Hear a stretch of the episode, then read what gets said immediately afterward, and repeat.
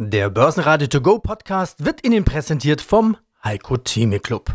Werden Sie Mitglied im Heiko Theme Club. heiko-theme.de Börsenradio Network AG Marktbericht Der Börsenpodcast Im Börsenradiostudio heute Andreas Groß und Sebastian Leben. Die Vereinigten Arabischen Emirate wollen eine Extrawurst und mehr Öl fördern, um ihre Rechnungen zu zahlen. Saudi-Arabien ist dagegen und schon gibt's den größten Streit und die Gespräche wurden abgebrochen. Der Ölpreis daraufhin so hoch wie seit über sechs Jahren nicht mehr und die Anleger rufen verschreckt Inflation und die Wirtschaft wird abgewürgt. In der Folge wurde heute erstmal der DAX abgewürgt und verliert etwa ein Prozent. Sie hören Auszüge aus unseren Interviews mit dem internationalen Anlagestrategen Heiko Thieme, dem Chefmarktstrategen von CMC Jochen Stanzel, Kapitalmarktstratege Philipp Vorndran von Flossbach von Storch sowie Chartexperte Martin Utschneider von Donner und Reuschel. Alle Interviews hören Sie außerdem in voller Länge auf börsenradio.de und in der Börsenradio App. Heiko Thieme, globaler Anlagestratege.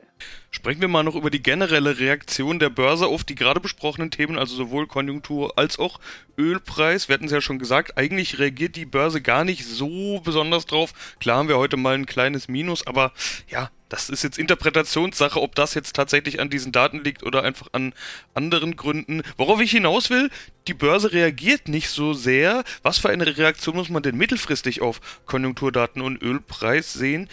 Nimmt das Druck auf die Börse? Also könnte das der Auslöser der Korrektur sein? Oder ist es nicht viel mehr umgekehrt? Was ich mich nämlich gefragt habe, ist, schlechte Konjunkturdaten könnten ja jetzt doch über kurz oder lang wieder zu diesem Börse-Paradox-Phänomen führen, dass man sagt, naja, wenn die Konjunktur nicht so gut ist, dann wird die Notenbank ja wohl auf keinen Fall die Zinsen anheben. Das ist ja die Sorge, die man die ganze Zeit im Hintergrund laufen hat. Und dann sagen, eigentlich sind schlechte Daten schon wieder gute Nachrichten, weil die Zinsen nicht steigen werden.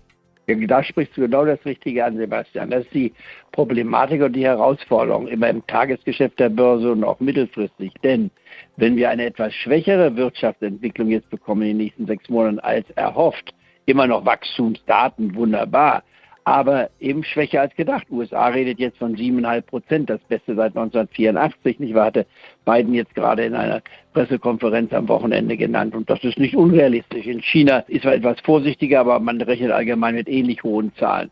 In Deutschland hatten wir die drei Prozent Marke bisher gehabt und dann vor wenigen Wochen, ich war, haben wir es auf dreieinhalb Prozent hochgenommen, also die offiziellen Zahlen. Ich rede von vier Prozent plus, aber das ist eine rein persönliche Bauchgefühlzahl. Die kann ich nicht mit absoluten Fakten und Computerprogrammen untermauern, sondern ich gucke mir an, was so los ist.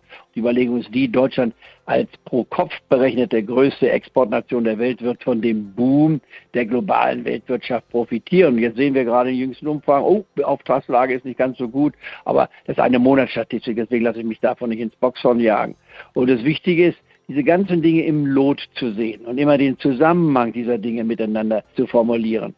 Und wenn wir jetzt eine etwas schwächere Lesart bekommen von der Gesamtwirtschaft, heißt das natürlich, und hast du recht, die Zentralbanken, die EZB im Windschatten der amerikanischen Notenbank wird sagen, wir bleiben bei unserer akkommodierenden Politik. Das haben wir schon immer gesagt, nicht wahr? Das sind die Einmaldaten, die sollen wir nicht überinterpretieren. Dann kommt noch die Inflationsfrage, die wir gleich noch diskutieren sollten, nicht wahr, hinzu. Aber wenn man bei der Inflationsrate das Gleiche denkt, wie die Notenbank in den USA und sagt, das temporäre Anstieg wegen der niedrigen Lagerbestände, die aufgebaut werden, das wird sich wieder ebnen. Also bitte jetzt nicht nervös werden. Ich war auch von ein oder zwei Monatsstatistiken.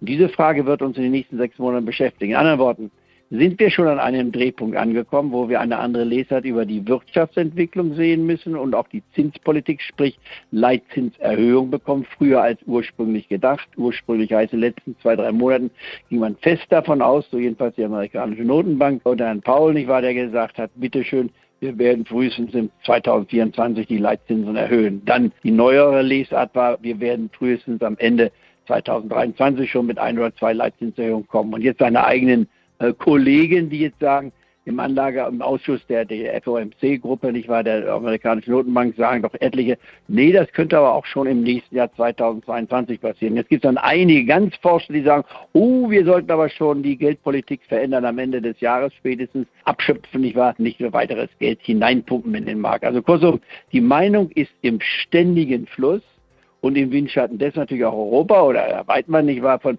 als Chef der Bundesbank sagt ja auch bitte, wir sollten etwas zurückhaltender sein und nicht aggressiv sein. Das hat er immer schon gesagt, hat immer sehr gute Argumente, die ich sehr schätze, aber ich bin nicht immer seiner Meinung gewesen, um es höflich auszudrücken. Und hier noch die Frankfurter Kurse zum Börsenschluss. Der DAX verliert 1% und geht mit 15.511 Punkten aus dem Handel. Der MDAX unverändert 34.544 Punkte. Und der Börsenwind aus den USA weht aus unterschiedlichen Richtungen. Der Dow Jones verliert leicht, Nasdaq und S&P dagegen klettern auf frische Rekorde. Ja, schönen guten Tag. Mein Name ist Martin Utschneider. Ich leite die technische Analyse beim Bankhaus Donner und Reuschel.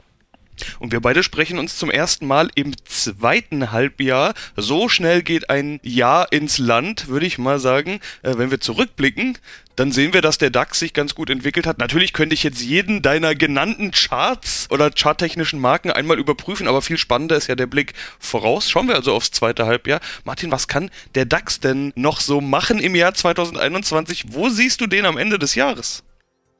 Also er hat ja schon das erste Halbjahr massiv vorgelegt. Also wenn wir sehen, im Januar waren wir irgendwo im Bereich 13.500, jetzt sind wir im Bereich 15.500.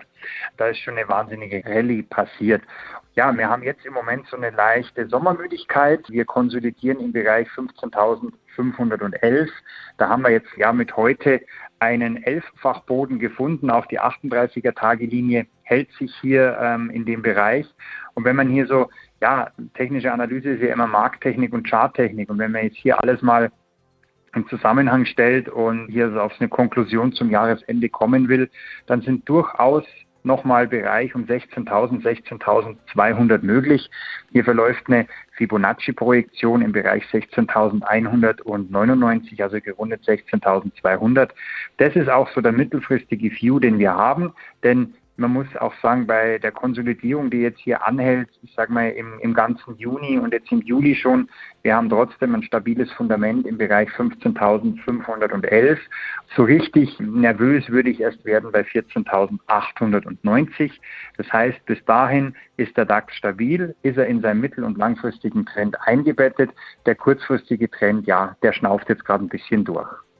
Ja, ist ja schön, können wir doch gleich dabei bleiben und sagen, wo steht bla bla bla bis Ende des Jahres. Mache ich eigentlich ganz gern. Die meisten Interviewpartner sagen, boah, das kann ich doch jetzt nicht wissen, aber bei der Charttechnik kann man genau das erfragen. Also bleiben wir doch mal dabei. Nasdaq, eine spannende Story des Jahres. Alle haben von Sektorrotation gesprochen. Plötzlich ist es doch die Nasdaq, die da die wunderbaren Kurse hinzaubert. Was könnte denn an der Nasdaq bis Ende des Jahres passieren? Also bei der Nasdaq, wir hatten ja in diesem Zusammenhang auch wir beide ja schon mal vor einigen Wochen drüber gesprochen und da habe ich ja die 14.995 als Ziel ausgelotet und die haben wir jetzt auch fast. Also wir sind bei 14.670 vorbörslich Indikation. Also die Nasdaq ist nicht nur im Lang-, im Mittelfristtrend intakt, sondern auch im Kurzfristtrend.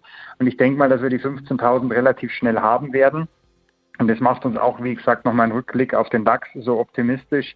Die großen Leitindizes sind intakt in den Trends. Die Nasdaq ist nicht nur im Aufwärtstrend, die ist wirklich in einer Dynamik. Es kann durchaus mal sein, dass vielleicht wieder eine gleiche Konsolidierung vielleicht über den Sommer kommt. Wir sprechen dann vielleicht hier von 14.500, 14.400 so als leichtes Rückschlagspotenzial, aber on the long run und wenn man da das Jahresende betrachten will, da sind die 15.000 absolut im Bereich des Möglichen. Wenn man darüber hinaus eine Projektion schaffen will, da würde, wäre ich jetzt noch etwas äh, zu früh, aber wir werden hier weiter einen Aufwärtstrend sehen. Grüß Gott, mein Name ist Philipp Vorntran von Flossbach von Storch. Möglicherweise müssen wir auch an anderer Stelle uns Gedanken machen über Risikoparameter. Ich spreche über den Hackerangriff auf Firmen mit sogenannter Ransomware.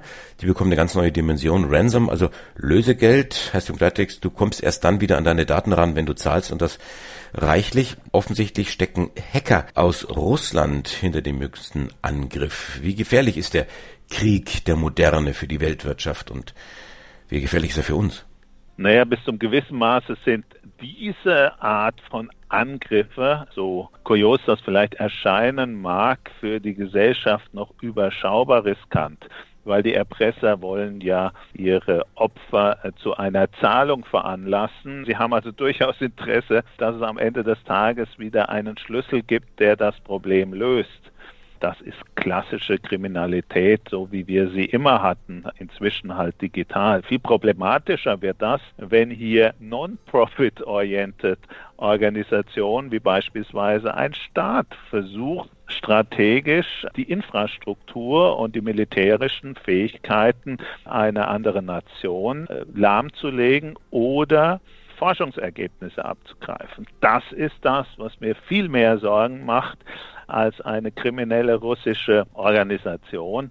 Beides ist für die Unternehmen natürlich eine Herausforderung. Das eine ist mit Geld zu lösen, das andere nicht. Das bedeutet natürlich, dass all unsere Unternehmen und unsere Infrastrukturversorger ein maximales Interesse daran haben müssen, ihre Internet- und ihre äh, digitale und Datenarchitektur jeweils auf dem modernsten Stand der Technik zu halten. Das ist für die Unternehmen aus dem Sicherheitsbereich und aus dem Technologiebereich dann im Umkehrschluss sicher wieder eine positive Nachricht. Ja, hallo, Jochen Stanzl hier von CMC Markets. Ein anderes großes und wichtiges Thema, was uns heute wieder auf die Füße fällt, das sind die Hackerangriffe mit sogenannter Ransomware. Die erreichen eine neue Dimension, ja fast weltweit könnte man jetzt sagen. Die Schlagzeile des Tages, Krieg der Moderne zum Beispiel.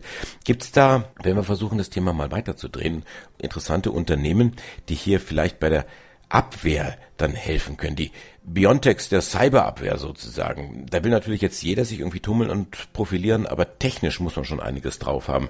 So wie ich, äh, Steuerung alt entfernen, das reicht da wohl nicht. CrowdStrike aus Kalifornien könnte so jemand sein. Interessanter Ansatz, die künstliche Intelligenz auf dem Laptop selber oder auf dem Computer erkennt Angriffsmuster selbstständig und reagiert auch entsprechend. Ist ein Renner, ist eine überschaubare Firma, Umsatz verdoppelt, aber immer noch kein Gewinn. Ist die Aktie da schon eher interessant vielleicht? Also da ist das Wachstum das, was die Anleger würdigen, denn die Aktie ist auf dem Allzeithoch gewesen vor wenigen Tagen, ist nur knapp drunter. Ja, da ist ein Markt, der quasi nochmal eine Konsolidierung genutzt hat, äh, um neue Anlauf zu nehmen.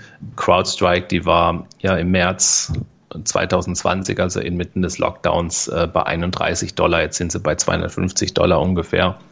Haben eine Konsolidierung gemacht im März und haben über 208 Dollar einen, ja, so ein Trendfortsetzungsmuster ausgebildet. Also solange wir da drüber bleiben, könnte sich das weiter nach oben auffächern. Äh, jetzt geht es ein bisschen um das alte Allzeithoch vom 16. Februar bei 250 Dollar 45 Cent, drunter 247 Dollar 69 Cent ist eine Unterstützung. Sollte die halten, ja, dann sind wir da bei CrowdStrike in so einer so einer Ausbruchssituation. Darunter rutschend äh, müsste man die Situation dann nochmal neu bewerten. Aber da sieht man eben auch in einer Zeit, wo, wo vielleicht äh, die Börse langweilig erscheint, wie sie es äh, sicherlich im DAX jetzt äh, in dieser Schiebephase ist, haben wir Aktien, die aufgrund von Wachstum oder aufgrund von politischen Themen äh, sehr interessant sind. Wie gesagt, also CrowdStrike in der Nähe vom Allzeithoch unterwegs. Mein Name ist Werner Krieger.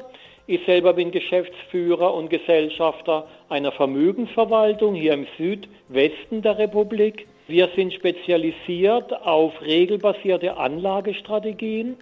Wir kreieren da mehrere Strategien mit verschiedenem Risikoprofil. So haben wir eben auch Ende September bei Wikifolio zwei Zertifikate aufgelegt, die wir absichtlich am selben Tag haben beginnen lassen weil beide investieren eigentlich nach dem Grundprinzip des doppelten Momentums. Das eine wird allerdings defensiv umgesetzt und das andere sehr spekulativ und offensiv. Hm, also wenn ich jetzt so kurz drauf schaue, die Zahl für Top 50 hast du schon gesagt, das sind 20 Prozent und beim Top 5 sind es 33 genau. Prozent Performance in neun Monaten. Wenn ich jetzt mir mal Top 5 anschaue, da liegen derzeit drin K plus S, mhm. Eckert und Ziegler, Deutsche Post, Volkswagen und Hugo Boss. Das sind jetzt nicht unbedingt, gut, Eckert Ziegler äh, Ausnahme, aber sonst unbedingt Werte, die ich jetzt so ad hoc mit dem Thema Momentum in Verbindung gebracht hätte. Bist du manchmal selber überrascht über den Algorithmus, der euch dann die entsprechenden Werte rausspuckt? Ja, teilweise schon, weil man kriegt ja auch viele Diskussionen auf dem Markt mit, in welche Werte man jetzt rein investieren sollte. Aber es ist eben ein regelbasiertes Investment und meistens ist es wirklich so, dass die Strategie besser liegt, wie wir mit unserer Bauchmeinung. Aus dem Bauch heraus würde ich vielleicht eher jetzt den ein oder anderen Wert favorisieren. Aber dort beim doppelten Momentum, beim Algorithmus ist es einfach so, dass er nach einer bestimmten Trendstärke geht. Könnte zwar jetzt hier lange erklären, wie der Algorithmus aufgebaut ist, wird aber, glaube ich, so am, im Radio nicht allzu viel bringen. Aber wie dem auch sei, man investiert in momentumstarke Titel, die auf der Zeitschiene schon eine gewisse Zeit lang ein gewisses Momentum aufgebaut haben müssen. Und letztendlich muss ich über die vielen Jahre, wo wir diese Strategien schon entwickeln, muss ich sagen, dass letztendlich der Algorithmus mir persönlich überlegen ist. Das heißt, er entscheidet intelligenter und vor, vor allen Dingen gefühlloser wie ich. Und das scheint am Ende des Tages immer richtiger zu sein wie jetzt mein eigenes Bauchgefühl. Das Team vom Börsenradio sagt Dankeschön fürs Zuhören, wo immer Sie uns empfangen haben. Ich bin Andi Groß. Börsenradio Network AG. Marktbericht. Der Börsenpodcast. Der Börsenradio To Go Podcast wurde Ihnen präsentiert vom Heiko Theme Club. Werden Sie Mitglied im Heiko Theme Club. heiko-theme.de